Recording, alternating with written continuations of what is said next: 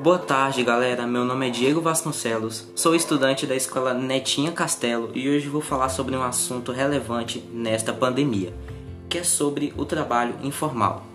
De acordo com a TV Brasil, 40% da força de trabalho antes da pandemia era de trabalhos inf é, informais, mas com as medidas de isolamento tudo isso mudou, pois, mu pois muitos deixaram de realizar seus trabalhos por não poder sair de casa e assim ficaram prejudicados.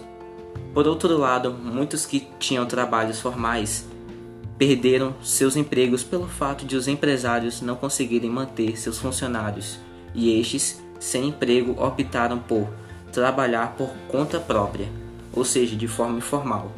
E é claro que todas essas mudanças no mercado de trabalho traz consequências na economia, sociedade e vida pessoal de cada um, e isso será visto no nosso próximo podcast.